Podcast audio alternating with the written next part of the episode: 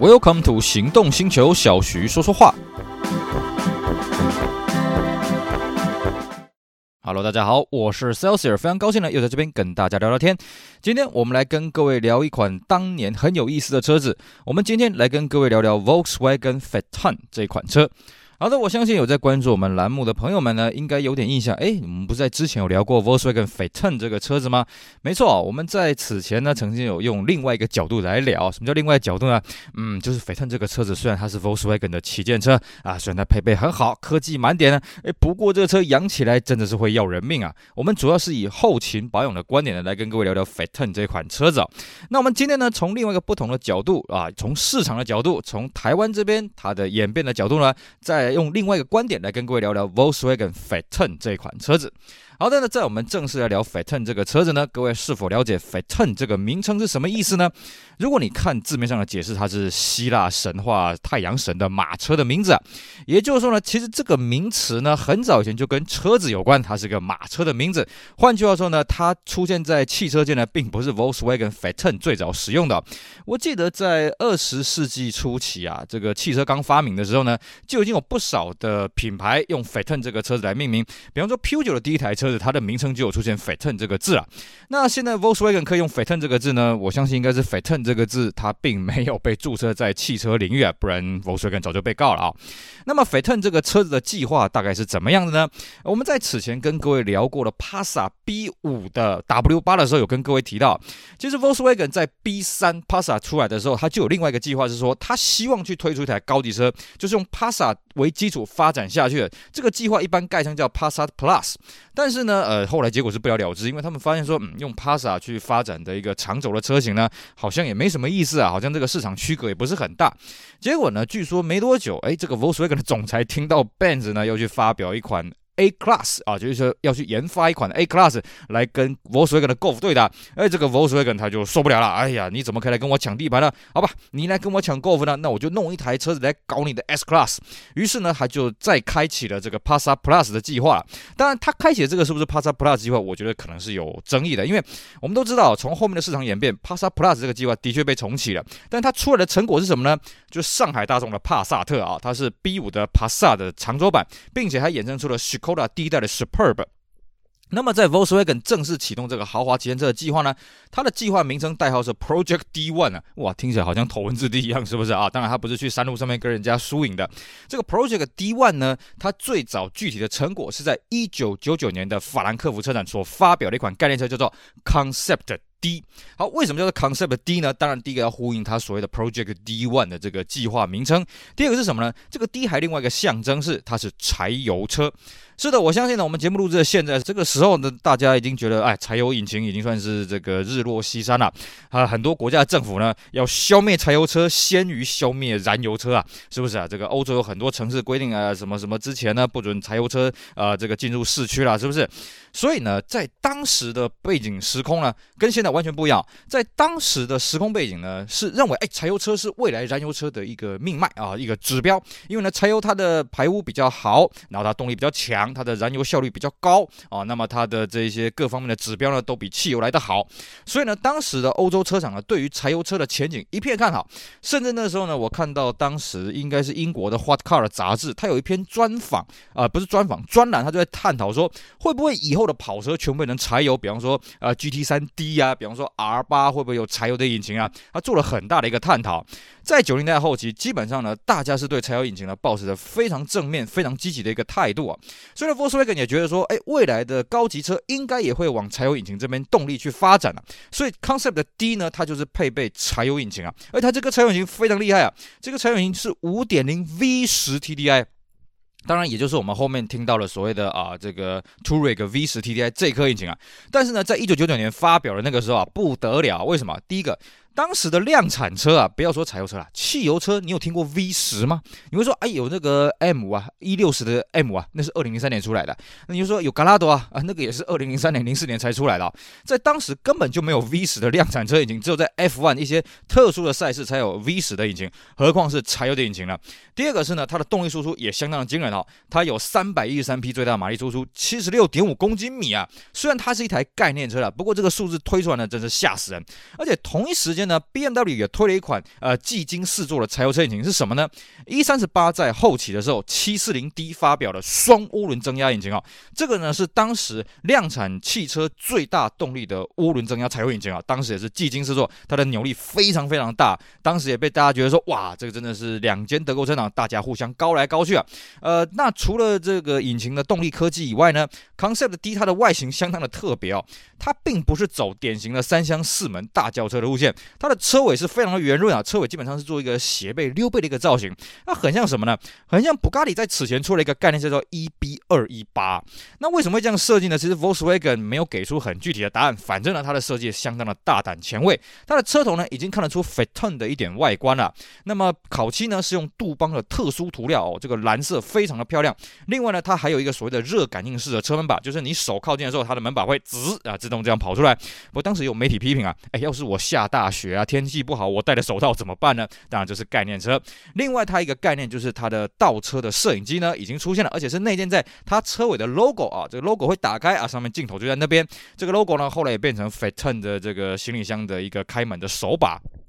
好，除此之外呢，它的引擎动力啊、有这个柴油，那么原厂也公布说，它会将呃 W 十二 Nado 这个引擎呢做来量产啊，也就是说，在 Concept D 未来量产之后，会有 V 十的 TDI，也会有 W 十二的引擎。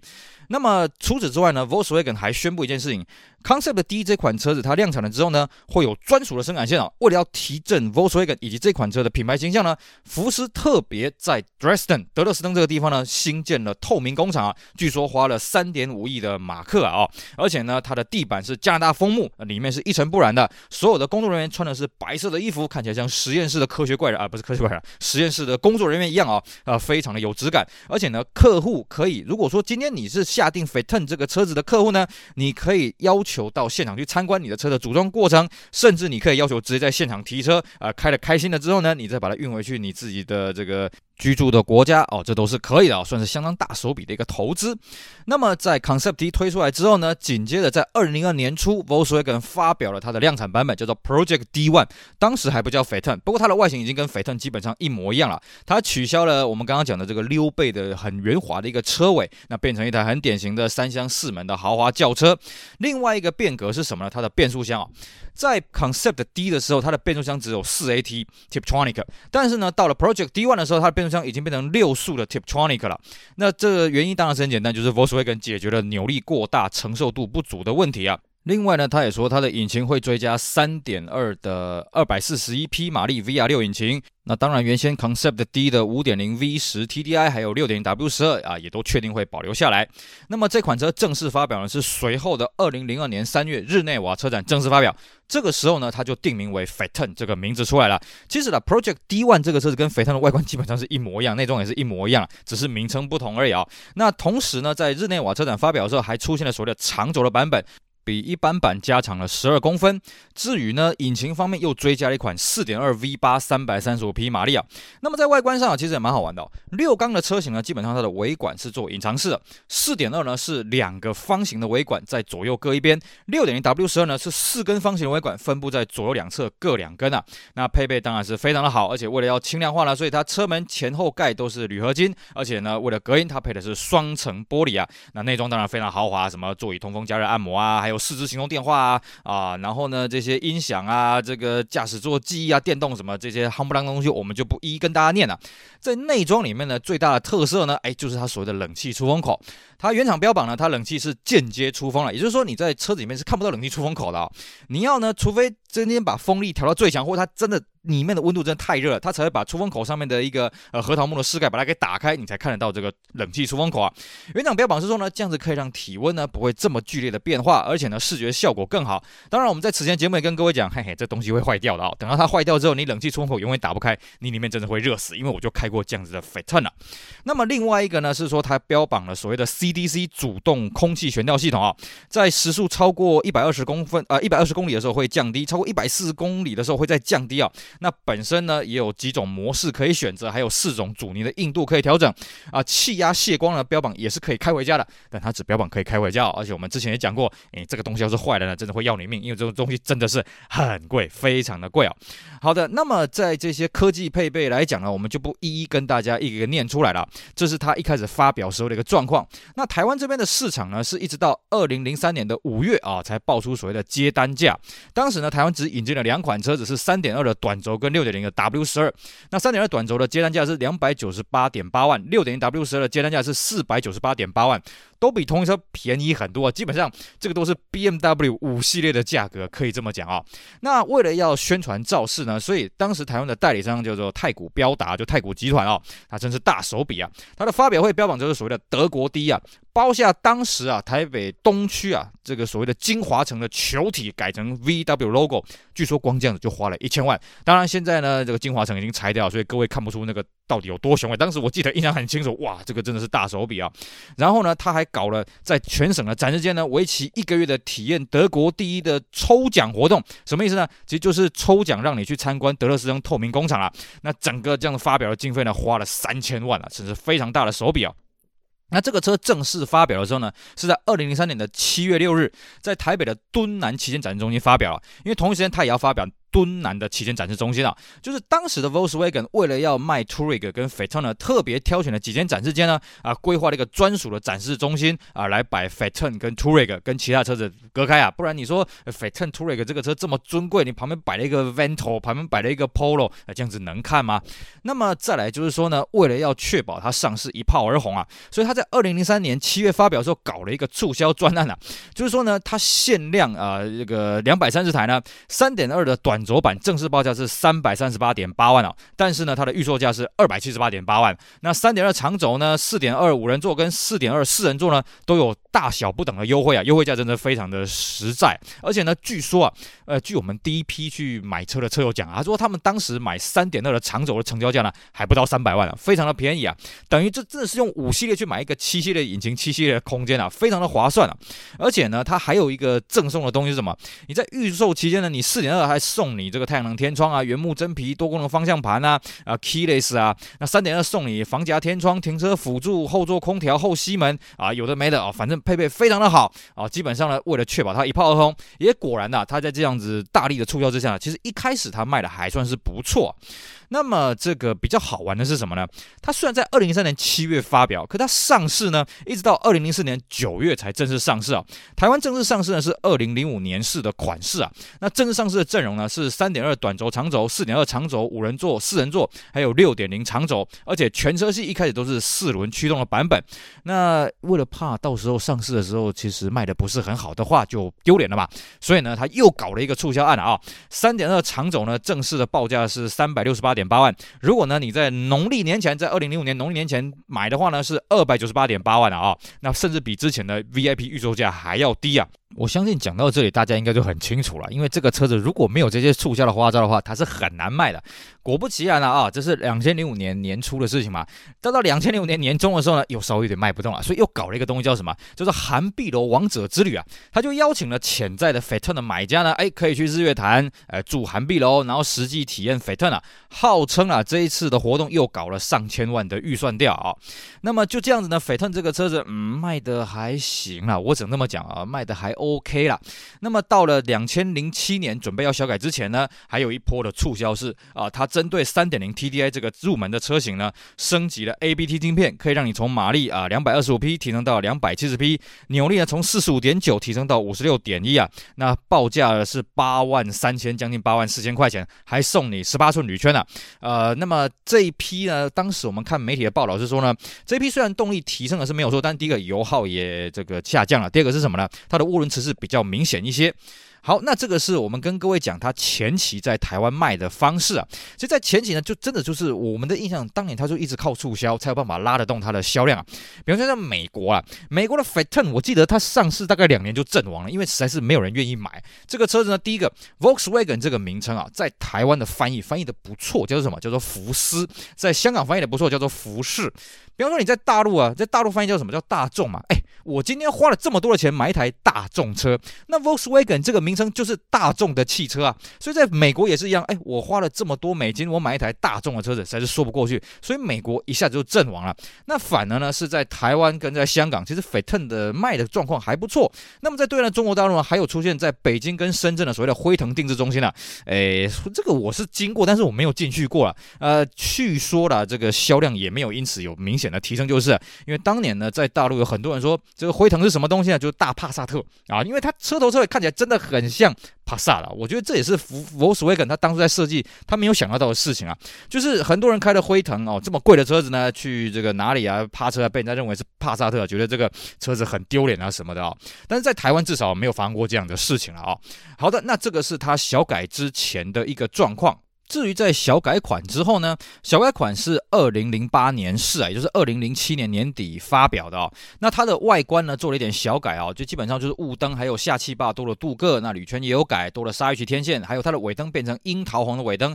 配备上呢，就是它基本上全车系除了 V6 TDI 要选配外，都升级所谓的盲点，还标配了后座空调，新增了蓝牙，还有多功能方向盘，并且呢新增了三点零 TDI 的长轴的车型啊。那么三点零 TDI 这一款引擎呢，马力。增加了八匹啊。其他的规格变化并不是很大哦。那么在台湾这边呢，是在二零零七年的十一月才发表了这个小改的版本，并且在预售期间呢，又搞了一个促销，就是什么？就是送你去德国的德勒斯登啊，透明工厂去参观啊。那么在台湾这边的引进的阵容啊，基本上是三点零 TDI、四点二跟六点零这三款版本啊。这个三点二也就不再引进，因为原厂好像那个时候已经变成三点六去取代，跟 Touareg 一样，但台湾并没有引进啊。那这一波的小改款呢，基本上在台湾的售价是全面都调降的哦，比起在小改款之前的牌价都继续调降，而且台面下的优惠呢非常的不错。那当然了，呃，这我们一一强调嘛，Phaeton 在台湾其实都是一直靠着这些优惠的方案来促销。那原厂呢也觉得这样子你好像有点拉低我们 Phaeton 的格子啊格局啊，所以呢在二零零八年的二月呢又发表了另外一款顶级的车型叫 W 十二 Individual。其实我们刚刚讲哦，W 十二这个引擎呢，在一开始就就在 Phaeton 的阵容上面，那台湾一开始也引进了，可是这个车的存在感就非常的弱啊。那这个原厂也很头痛，因为 W 十二这个车型啊，它就是要提升整个 Volkswagen 乃至于整个 Phaeton 的品牌形象嘛，产品形象嘛，可是却一直卖的不是很好。那么到后期的时候呢，台湾这边的代理商就发表了另外一个更顶级的东西，叫做 W 十二 Individual，意思是说呢，就把 W 十二呢加了很多选配的东西，因为 Volkswagen 在这个时候也成立了 Indian。Individual 的部门，包括像 Touareg W 十二，Touareg W 十二这个车子是直接划归到 individual 的部门啊，它不是在一般的 Volkswagen 的部门啊，它归 individual 管。但是 W 十二的 f e t o n 呢，并没有归到 individual 部门管。那台湾那个时候呢，就希望哎，我们把 individual 这个东西介绍给台湾的市场，所以就发表了所谓的 W 十二 individual，报价是五百九十万啊，也是相当的贵啊。那么它的配备当然很好，有独立四座啦，滚边皮啊，真皮原木方向盘啊，车门踏这个麂皮车顶什么有的没的啊，这个念都念不完啊。那当时呢，据说这一台是名花有主，而且可以接单引进啊。呃，不过就我的印象，好像没有人因为这样去下定 W10 Individual。我记得台湾好像就这么一台而已啦。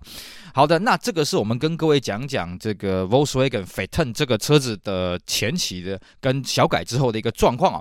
那至于 Phaeton 这个车子，它第二代又发生什么样的故事呢？哎，是的，我们今天因为时间因素呢，我们就留在之后再跟大家慢慢的分享 Phaeton 这个车子它在第二代市场上表现的情况，希望大家不要错过喽。好的，以上就是我们今天节目内容，非常感谢各位收听，也希望大家去支持我们其他精彩的节目，我是笑笑我们下回再聊，拜拜。